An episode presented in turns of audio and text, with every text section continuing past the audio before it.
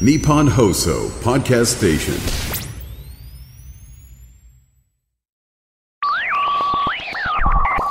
漫画のラジオの今回って本当にこうあの 本来は分かんないことに驚いて説明するっていうのがアナウンサーの役割な気がするんです。えーですが、えー黒田伊代さんの中にあるはその中高生の時に、えー過ごした時のあのムードが分かりすぎて、えーあんまり突っ込んでない気がするんですよ。えーねあの何かあったら裸足の弦だみたいなのっていうのは本当は説明が必要な気もするんですが、なんていうんですかね、あの、文系で、えー群れるためにいる気はします、本来。組織が作れないじゃない、官僚みたいなやつってのは文系で頑張る人がいないと。えーで、そういうために文系はあるんだと思うんですけど、えー文系なのに群れるの苦手な人たちなんですよ。なんだそれって話なんですよ。で、私もそっちに行ってしまっているので、えー今回ほとんど説明をしないでこのまま来ていると。えーで、また勝手なあのイメージなんですが、えー私はあの、漫画はまあまたちょっと別かもしれないけど、えっ、と、カメラとラジオと、え自転車が好きな人というのは、えー大体、えどれか一つ好きだったらあと二つまだ好きじゃないのは発症してないだけだと思ってるんですけど、これね、群れずにできる趣味なんですよ、全部。えーで私はあの自転車とカメラと、えーもちろんラジオが好きということなんですが、えーなので、えー、と今日はですねその自転車が好きっていうのも黒田洋さんの非常にでっかいポイントでして、えーそれをとんでもない形で漫画化した、えーそう。だから黒田洋さんがお書きになるとどうやっても、ね、あのシャカリキにも弱虫ペダルにもならないんだなというのが分かる、えー転ぶと転がるというですね作品がございまして、はいえー、ちょっとその辺のお話を聞きつつ、えー最後なんていうんですかね。なんか、あの、ビジネスとは違うクリエイターの極地までたどり着いてる、えー気がします。はい。さあ、それでは、黒田伊代さん回最終回お聞きください。どうぞ。で、それで、えーそこから、えっと、困惑で言うと、はい。えっと、普通漫画家さんは漫画雑誌に書かれるのが普通だと思うんですが、はい。えっ、と、なんか突然自転車雑誌で、ああの、漫画をお書きになり始めたりとかですねあ、、はい。されてるんですよ。はい。はい。サイクルスポーツで、はいえっ、と、あの、僕が黒田洋さんの名前を見たときに、普通に自転車好きで、はい。えっ、と、見てて、で、漫画好きの一番濃いところで、あの、黒田洋作品を読んでいた人間が、サイクルスポーツで見て、どういう、ま、また謎のムーブだって思うんですよ。はい。えーだってで自転車漫画とかですよ、はい。それが分かりやすい気候エッセイ漫画とかだったら分かるんですよ、はい。ここ行ってきましたみたいな、はだったらなんかあの三蔵法師が天竺を目指して自転車に乗ってたりするんですよ、はい。これアフタヌーンに乗ってたってみんなびっくりするのにサイクルスポーツの人は一体どんな気持ちでこれ読んでるんだろう、はい。不思議でならないと思いながら、あの読んでたんですけどこういうこれはななんでこういうことが起きるんですか、えーっとね、あのーそうですね。はい漫画の雑誌ってこう、あのー自分でこう、ネームを書いて持ってかなくちゃいけないじゃないですか。まあ、打ち合わせしますもんね。はいはい。はい。サイスポはなんか連載してください。いいっすよ。条件はこれこれですよ。なんかこういうこと考えてますよ。そうですか。まだネームには書いてなくて、こういうのどうかな、こういうのどうかなって思ってます。あ、いいですね。そうそう締め切りがっつって、じゃあ書くしかないかっつって、締め切りがあるとはい。何か乗るものを書けるんはい。ですけど、はい漫画雑誌だとなんか自分の書きたいことをネームにして持っていってそれをじゃあいつ載せようかっていういろいろ会議とかが編集部であって載るじゃないですか、はい。先に日付が決まってないと僕飢え飢えて死ぬなと思って。あの、ちゃんと期日が決まっているっていう産業じゃ、漫画雑誌としては、まあ、連載が始まってない限りないですもんね。うんそうあのなんだろうだ僕あのお題を投げられるとワンワンワンワンって食いつくんですけど、はいあの書きたいことあんのかっつうとなんか書き書きたいこと書きたいことってまあ、社会に対する怒りとか別にそういうことじゃないし、みたいな。うん社会に対する怒りはありますよ。あある ありますよ。いや、そこから全然関係ないけど、なはいうん。あと、僕が書きたいことを書いても面白いのかなみたいなあのそういうそういう悩み方をされてる方が、はい。あの自転車雑誌にはい。ご自分でずっと自転車のプラモを組み立ててる話をあの持っていくっていうのがすごいことだなって思うんですけどはい。それはなんでっていうのもまたね失礼な聞き方かもしれませんけど。ああそうですね。一応自転車の雑誌なんで,、はい。でこうだで漫画の編集とかはしたことがないというのであそうですね、うん。サイクルスポーツさんはきっと。だからストーリーを考えてこのストーリーどうしたらいいかなみたいな相談はまあできないなと思ったんでね。ええ。ストーリー漫画を描くのは大変だろうなと思って、じゃあ半でな自転車のなんか部品がどうのこうのとかっていうのはいくらでも描けるなっていうのはあ。あったんですけどそれだけで書いてるとなんかもうなんかこう漫画家として終わるじゃないですか。そのあもうエッセイとか趣味の自分の自分の見たり聞いたりしたことをこう原稿に出力するだけの人にななったんだって思われてしまうじゃないですか。それもやりたくないんはいだけどストーリー漫画をこれも雑誌でやった時にこう自分で悩んだり考えたりした時に編集者の援護射撃っていうのはちょっと得られない環境だなっていうのがあったんで、じゃあ半分ストーリーにして半分エッセイにしよう。柔軟。柔軟っていうか なんて言うんだろう本当に自然にもう他の人とは全然違う回転のボールがきますねそうですかはいというあとまあナスの時のなんかその自転こう次の回はどんなかなっつって「え自転車?」っていうののやっぱそのやってる方としての語る人だったんでまあまあまああれあれやりゃいいかっていう。のことで、はい。あのサイクルスポーツに、はい。えー自転車の歴史を調べてみたり。そうそう。だ自転車好きなんで、はい。あのやっぱレースで勝負して勝ちが負けがっていう漫画はまあ他にも書く方がいるし、はい。ツーリング行ってこんなとこに行ってこんな美味しいもの食べましたよっていうのをまあ他の人やるけど、あのだからそれだけ自転車についてこう考えたり語ったりすることってまあそれだけじゃないなとは思ってたんで、うんまあ、それ全部全部全部全部はできなかったですけど、なんかそれをいろいろやろうやるっていうまあチャンスだし、はい。うん、だじゃあ漫画雑誌じゃないっていう漫画雑誌はだからやっぱこうストーリーとかが面白いとかなんかこうエッセイだとこうそのか変わ変わった人っぷりが面白いとかそういうのがやっぱ漫画として面白いから載るんだけどなんかもうあのあのペダルの軸がっていうのをいきなりかけるのはもう自転車雑誌だなと思って。自転車雑誌の人たちが唯一理解してくれる。いや自転車雑誌の人たちがなんかそういうそういう古い部品のことはよくわかりませんえ？あそこまで？な確かに確かにあのもうなんかあの中で書かれてるのは僕があの自分で乗ったりいじったりしている、で僕はやっぱあのかあの今流行ってるやつじゃなくてか枯れた技術だなっていうのが好きなので、はい。あとなんかその自転車の範囲をこうあのサイクルスポーツのスポーツ機材だけじゃなくてなんかもう自転車の書かれざるいろんな部分って広げていくとやっぱそういう枯れた部分の方がやっぱこういいなって思うんで。はい。で書いていくんですけど、でそれも基本的には編集さんのあの修正とかほぼない状態でそうですね、うん。ドーンと乗っていくと。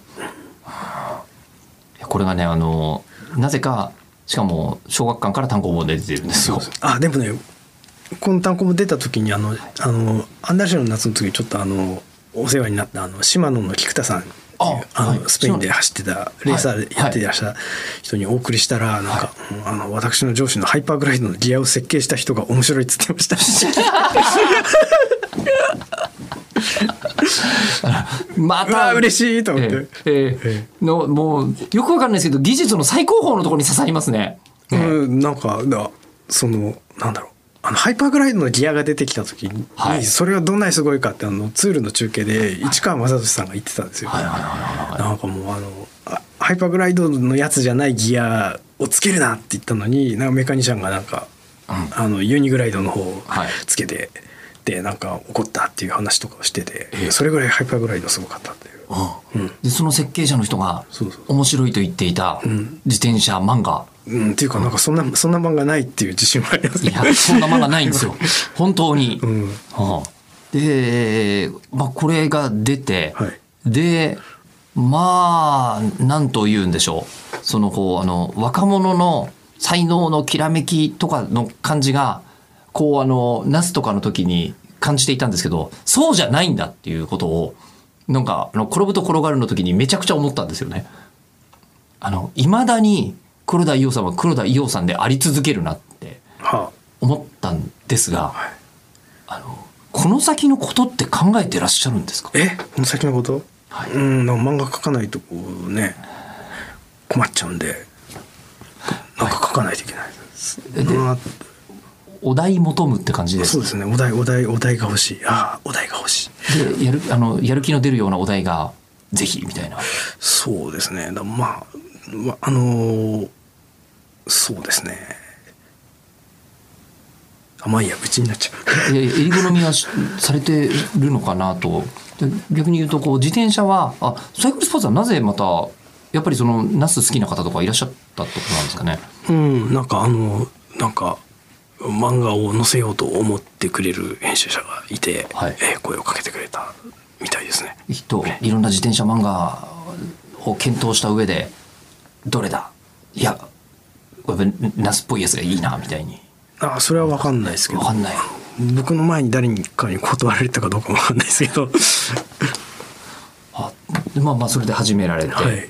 でえっ、とまあ自転車というお題はバッチリハマったと思うんですけどはい。あのもうお好きだったっていうのもあって、えーあのハマってるお題？っていうか、はい。どんなお題が欲しいとかいうのっていうのはあるんですか、ちなみに一番こうあの新しいところではですねあの南沢奈央さんが寄席に、えー言っている、えーエッセイですよね？はい。はい、エッセイにあのこう黒田伊代さんが漫画を描くということであのこれもあのエッセイの内容とはい。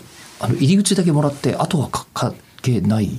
そうですね。回によってかなりかなり自分の書きたいことだけ書いた回とかがあって、はい。それはあまりに関係ないことを書いたのでそれは入ってなかったりするっていう。ちょっとあのうん落語の話じゃない話を書きすぎたかなっていうそこがあの編集さんのポリシーによるんでしょうね。そこがあのぶっ飛んでていいという方もいれば、えーでもまあ一応あのね、はい。僕の著書ではないので。あ今回著著者の,、はい、あの皆さん方さんがいらっしゃるからはい。はい。はあいや楽しんでそれはなんか楽しんで書かせていただきましたけど、はい、じゃあ今あのこう広くはい。世の中のはい。編集のお仕事漫画編集のお仕事がされてる方になんかお題持ってきてはい。マッチしたら書く気あるよっていう。そうあのうん。あまりにも生々しい話ですけどいやあの一応こううんなんか書こうかなと思ってなんかやってるんですけどなんかなんかなんかできないんですよね。自分では、うん。なんあ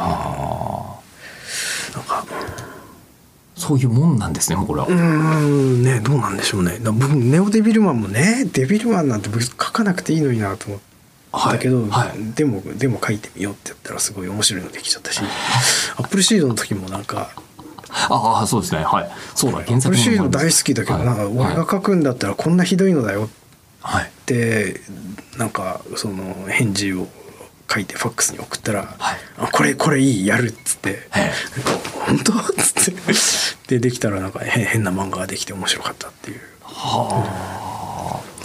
のあのなナスの時もなんかだから一応自分でこう考えて持ってったんですよ。なんかもっと、ま、自分の考える漫画らしい、あだそうなんか自分でなんか書こうと思うとなんかあれですね。なんか、ま、漫画らしくしないとみたいなのがやっぱあるんですかね。あーあ発想になんかこそうそうなんか。枠ができちゃうみたいなうん感じですね、やっぱあの宇宙人が攻めてくるとかって漫画らしいなとかね。なんか。ああなるほど。うんなんだけど宇宙人が攻めてくる漫画を何本書いても、はい。うんそんなことよりあのおっさんがナスをって言われて。そんなことよりおっさんがナスを、はい。えじゃあもうテーマもこうむしろじゃあ今度宇宙人の話でお願いしますって言われた方がああそうなのかな。発想の方向としては広がりそうな気が。はあそうそうかも。もしれない。でもまだやったことはないってことなんですね。うーんそうですね。なんかなんかもし投げてもらったら、はい。こう絶対その上かその下じゃなくてその斜め上かその斜め下に行きますからっていうび変な自信が。ただなんかあのその発注する方の気持ちを考えますとねはい。あの頼みにくいだろうな。か必ず斜めに行くんじゃ頼みにくいだろうなというのは分かりますけどね。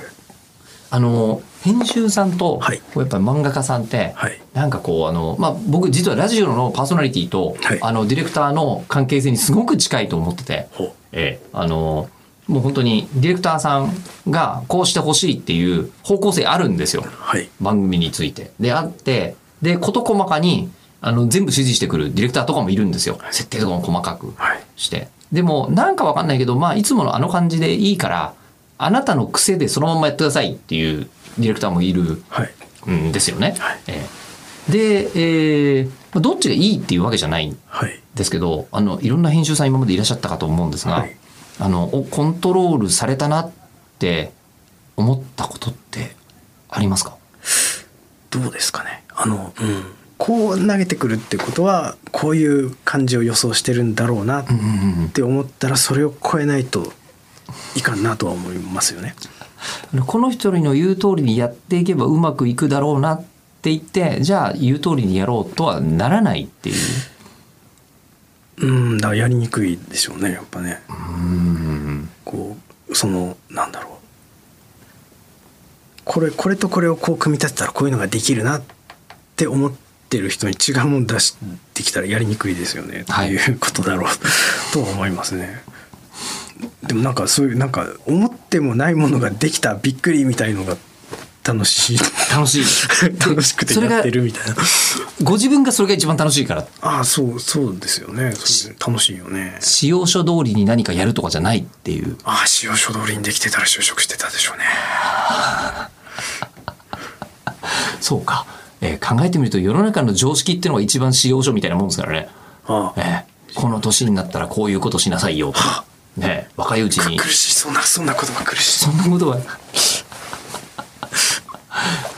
やそこにもうナチュラルにあのいろいろあのこうそうナチュラルに沿っていくことができないというか、まあ、性分ですよねもうね。そうですねやっぱりやっぱり子供を麻布に入れて国立大学まで出した親は泣いてると思います。あのただそれはあのはい。選ぶときに、えー中高の選ぶ場所が悪いんですよね。あそう。ダメなんだ麻布入れちゃ。あ麻布が悪い。麻布が悪いと思います。うん。はい。でもなんかあの巣鴨や改正をふんどしだから嫌だなっていう。そういう感じもあります。あそうですね。同時にわかります。うん。えーあのそういうマッチョなマッチョイズム全く無理っていう。ないんですよ。えーあのそのねそのこう中高に関して言うと麻布高校に関してはあの他の学校と違う、えー本とか出てて「えー麻布という病」っていう本出てますからね、えーこの世に。なんかうんあのーなんか都内だとこう麻布目指す子がいると思うんですけど千葉、千葉でそういうし中学受験の塾行くとみんな改正改正って言ってうん。麻布行く子マイナーなんですよ。日暮里の方が麻布に行きたが近い。日暮里の方が近いからですかね。うんやっぱやっぱこうランキングの一番上じゃないからです。あそうか一番上改正ですからね。うん。で試験日同じだから、はい。なんか滑り止めで来るわけじゃないですよね。あ改そうですね。正改正の滑り止めに遊びに来るわけじゃない両方じゃないんですよ。そうそうう。ん。どっちかもうすでに選択肢がそこに出ちゃってる。うん、なんかやっぱふんふんどしじゃない方かなと思って。すいませんね。あの人の学校をそんなそんな別称で読んでいやいやいや別にに別所じゃないですよ。ええそれは誇り高くやってらっしゃると思いますから。うんねえねえそれで言うとあの最近2月の勝者は麻布に入ったりしましたね。ええあの今売れている受験漫画があるんですよ。はいあ2月の勝者はい、っていう漫画があってそれはもうなんかあの麻布にその入るみたいなことが勝利って言ったかもしれませんけどその後の人生はこうですよ。この辺は使わないですよね。使わないんじゃないかと、うん使わないですよね。使うか使わないかはもう、あのその えやだ。な物事次第。ダメだよ。ふんどしとか言ったらあの総理大臣が怒るじゃないですか。お大丈夫大丈夫大丈夫。いやあのすみません。ここで、はい。あの今日は興味深いですね。いつものあの質問させていただきたいんですが、はい。あの漫画家さんのお仕事って、はい。こうあのアイデアを練るところから始まって、はい。そうネーム作って、はいで打ち合わせをして、はい。で、えーそこから OK が出たら、えー下書きをして、はい。で、えーまあ、仕上げして出版して人によってはサイン会とかも含めてお仕事かもしれないみたいな、はい。い、ろんな工程があると思うんですけど、はい。あのどの工程が一番楽しいですか？工程は全部楽しくないですけど。あでもなんかうん。いやなんかうん。どう？全部別に楽しい工程はないけどどこでも楽しいけどやっぱりなんかなんか思ってたのと違うことになってきたなっていうのはやっぱ面白いかな。でもせ線書いてる時も楽しいっていうかすごい楽しいし。あのじゃお題が来て、はい。このお題のどう斜め下斜め上に行ってやろうかなって思ってる時が一番楽しいんですかね？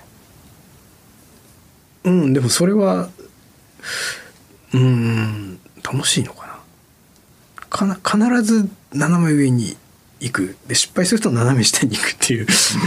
うん。自信だけはあるっていうか、うん、あのちょっと質問の方が変わるんですけど、はい。昔あのこう水島新司先生は、はいはい。えーあのこう漫画描いてていわきのスイングがあまりにもよく描けちゃったから、はい。三振するはずだったいわきがホームラン打ったことにしちゃったみたいなあのがあると、はい。えーいう逸話を聞くのですが、はいあのご自分で書いてて、はい。なんか書いてるうちに予定と違ってきたぞ。っていうことがあったりはするんですか？あなんか細かいことはすごいありますよね。細かいあでも細かいところなんですね。うん。でも一応打ち合わせでやった内容を踏襲しているからその路線で考えてこういう変化っていうのはありだろうっていうはい。つもりで書くんですけどつまりこうあの決められたことを言われた通りにやるんじゃなくてそのなんですけどなんか,、うん、なんかいつもネームとちょっと変わってたりするよねって言われることがありましたけど。まあでもまあ全体のバランスはバランスというか大きな幹は変わるほどのことはやってらっしゃらない。うんですよ。なんか,、うん、なんか違う違う展開になったりはしてませんけどなんか最後はなんか自分なりにかこっちの方がいいかなって言ってあの通ったネームと違う風に変わったりすることはありましたね。そのしその瞬間えめちゃめちゃ変わってます？そそうそそんなことえそうだ。編集さん目線だとめちゃめちゃ変わっている。そんそれはでもあのあの締め切りがめちゃくちゃだった時じゃないですか？締め切りがめちゃくちゃだった時はなんかあのそれこうあそれあの楽譜のここっからはなんかあのソロパートでみたいな 投げ方の打ち合わせしかできないで書いててなんかそういう書き方本当に良くないなと思って、うん、かそういう書き方すると体が壊れちゃうなと思って。あ本当にひどかったですよ。あのスケジュールがひどい。スケジュールがひどくなるっていうのはやっぱちょっと書き方間違ってたなっていう今思えば。じゃあ、えっと、スケジュールのせいでそうなっちゃうのではなくこう書いてて自分の中でこっちの方が納得いく可能性高いなっていうふうに思いついて形にしてる瞬間がえ楽しかったりするんですかね？あれ？うん。でもそれはあの編集者とちゃんとこう議論をしてるっていう自信があるからですね、はいはいはい。あなるほど。議論した内容だからそれを守ってるか守ってないかより議論した内容そのものにこう自信があるからだから平気で変えられちゃうあの時あの時言ってたことの肝を外してないよねっていうことですよね。だからそうですねそのその最初デビューした時やっぱなんかすごい最初の編集者とすごいその僕もあの若くてなんかその何ですか若くて元気がいいっていうかこう生きがってるっていうかなのでもうすごいこう議論ふっかける感じでやってたと思いますね。なんかでそれがこれはこういうそれはこうこうした方がいいっていうのはこういう意味ですか？それともそういう意味じゃなくてこういう意味で言ってるんですか？みたいなこと。もういくらでも食らいついて、はい。そうじゃなくてこれはね結局あれだから、もう読みやすいか読みにくいかっていうことが問題でみたいな。なぜなら読みやすいっていうのは入り口がみたい。な話なんかずーっとしてましたね。本当にそれはそれは良かったな本当にそういう編集者で。あー。でも本当にそこがなかったらそうですね。だから本当に最初の編集者には漫画化にしてもらったっていう気持ちはすごくありますね。あー。で今その打ち合わせ自体はだからなんて言うんでしょう打ち合わせ適当にやってらっしゃるどころかめちゃくちゃ真剣にやっていらっしゃる。そううーんうーんどうかな。うん、でもなんか一応考えて持ってったネームでこうこうしたらいいって言われたらなんかこうなぜなぜかっていうのはやっぱそう言いますね。納得するまでやっぱやりますよねそれはね。うん。うんそこでも直しに来る方とそうじゃない方ってもうすごい分かれそうですそうですね。だからなんかさすがにで若いからそうだったんでやっぱりやっぱりね編集者からしたらやっぱこう若くて未来が右に行くか左に行くか分かんない人とだったらそれだけあのマンパワーを使って議論するでしょうけどまあまあちょっと年を取るとそこまで付き合ってくれないのかなみたいなことをちょっと僕は思うんですけどどうなんですか？どうなんでしょう。だからここはもしかしたらすごいこう若くて、えー黒田先生のことが好きでお題一生懸命考えたい人みたいな。あ確かに。あ人がの来てくれるのが一番いい。ああそうですね。確かに。うん。どうなんでしょうね。編集者もなんかこう昔と今と違うようになってきてんのかなみたいにどうでしょうわかんないです、ああそういうそういうことはなんかもういろんなところでちゃんといっぱい仕事をしている人が 語るべきことで僕が言うのは おこがましいですね。もうちょっと30 30年この間30デビューして30年ですけど30年分の仕事をしたとはこうちょっと他のへ平均で言うと全然そんな仕事してないですよね。人と比べるようなことじゃないんで、はい。ぼ僕の30年はこれだって言ったらそれは間違いないんですけど、はい。うんなんかでもいいっぱいそういう意味ではなんかいっぱいチャレンジしていっぱい失敗していっぱいなんかこうやった人ほど頑張ってないのかなみたいなコンプレックスはちょっとありますけど。そうですか。いやーっていうか普通の人だったら怖くて書けないページが連続してるような気がするんですが。ええ。それはだって他の人が書かないことを自分が書けるっつったらそれがそれが一番いいじゃないですかだって他の人が書けることだったら何も自分で書くことはないもん。はい。漫画書くと面倒くさいんですよ。読む時間と書いてる時間考えてごらんなさい。漫画書くのって本当面倒くさいんですよ、はい。わざわざ書くんですよそれを、はい。はい。なんで書くん書かなきゃいけないのかって思ったら、はい。まだこの世にないことだからなんか他に俺以外それを書かないからしょうがないから頑張って書くんじゃないですか。はい。うん。だからまだまだやってないことだったらそそれは頑張りますよ。あなんかすごい偉そうなこと言って。いや今オリジナリティの根源を。えいやでもあのなんかうん。いやだからももちろん編集者の仕事はなんかこうやっぱあの最初に持ち込みに行った人が言っていたようにし商品を作って売って届けることだからそれはそれは違う仕事だからそれはそれでいいんですけど、うん、あのなんだろう、この2番じゃダメなんですかって言った時に、はい。1番じゃないと人類の今までやってきたことに対して何も積み重ねてないってこうなんかあの学者とか研究者は言うじゃないですか。えはい。ず人類全体の業績に達したことが業績なんだ。そのなんかこの山の下でお金を儲けようが何しようがっていうのはなんか人類全体にとっては成果じゃないじゃないですか。っていうことを言っててあ偉いなと思ってそういう心を忘れちゃいけないなと。やっぱり漫画もななんで俺がそれを言ってるんだっていういえいえ産業だったらね効率的にみんながなんとなく読んでくれるやつがいっぱいあればいいけどやっぱり産業ってだけじゃ終わらないから面白いわけじゃないですか。なんて言うんでしょうこうあのやっぱりあでもアーティストともやっぱちょっと違う気がするんですよね。あの黒田先生漫画家さんだなっていう。まあそう、なんか美術館で展示されていてムーっていうふうに呼びたいかというとそういうことじゃないなっていう感じがするのですが。あ美術館に展示がしたいとかじゃなくて、はいなんか、うん、絵とか描くのは楽しいなっていうんだけどなんかでも美大美大とか行ってる人に比べたら全然僕そういう絵の勉強とかゼロですから、ね、高校の時ちょっと1週間ぐらい美大に行こうかなって思ったんですけど結局やめたんですよねやっぱね。もうやっぱりすごいです。えーいろんなあの漫画家さんこの漫画のラジオ出ていただいてますけど、えー一番、えーいろいろ予想つかなかったです。え？予想つかないですね。で予想つかなくて翻弄されるのが楽しくて漫画読んでるこちらからするとめちゃくちゃ面白かったです。えでも後後で聞き直したらなんか、はい。ぜ全部やめてくださいって言いたくなる。それはそれでもうずっとピーピー言ってたっていうのはそれそれで面白そうな気がしますポッド。ポッドキャストってそんなラジオに比べたらそんな聞いてる人いないですよね。大丈夫ですよね。あのもうすでにあの地上波だったらあのお帰りいただいてる部分は若干ありました、はい。はいええ。ですんであのポッドキャストなんで、そう誰も聞かないです。誰もいいです、うん。誰もいいですえーそうです。うんあの来たくて来てる人たちだけあのそうです。重要重要なお約束繰り返します。ねクリックしたら自己責任ですよ、えーそうですよ。クリックした方の自己責任。本当ですよ。本当です、ええ。もうそれを聞こうと決めたあなたがそれに出会うのはあなたのせいです。そうです。すいません、ええ。なのであのそういうなんですかね不謹慎みたいなやつはあの受け付けません。先に言っときます。先に。不謹慎っていうか言わなきゃよかったな。言葉ね。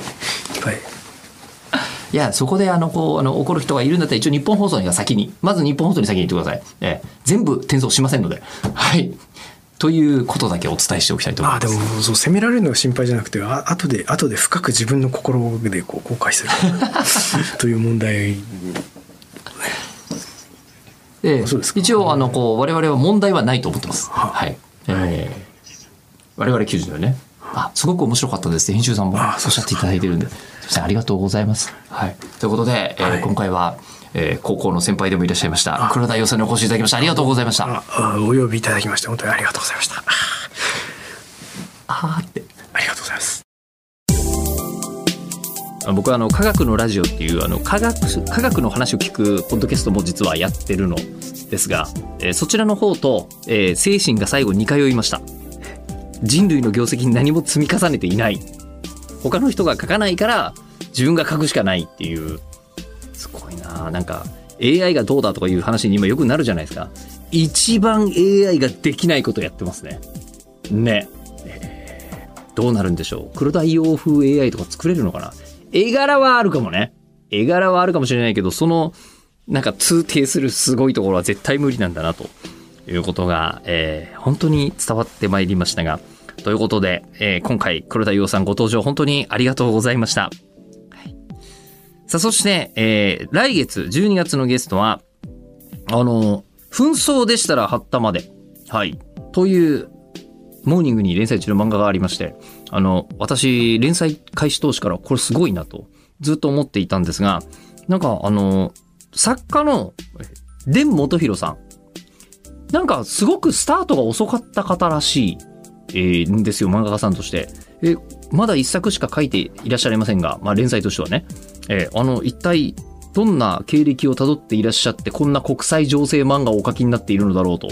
えーいうのがですね、非常に、えー気になって、次回お越しいただくことになりました。はい、次回の更新は12月の3日の日曜日、18時予定でございます。お楽しみに。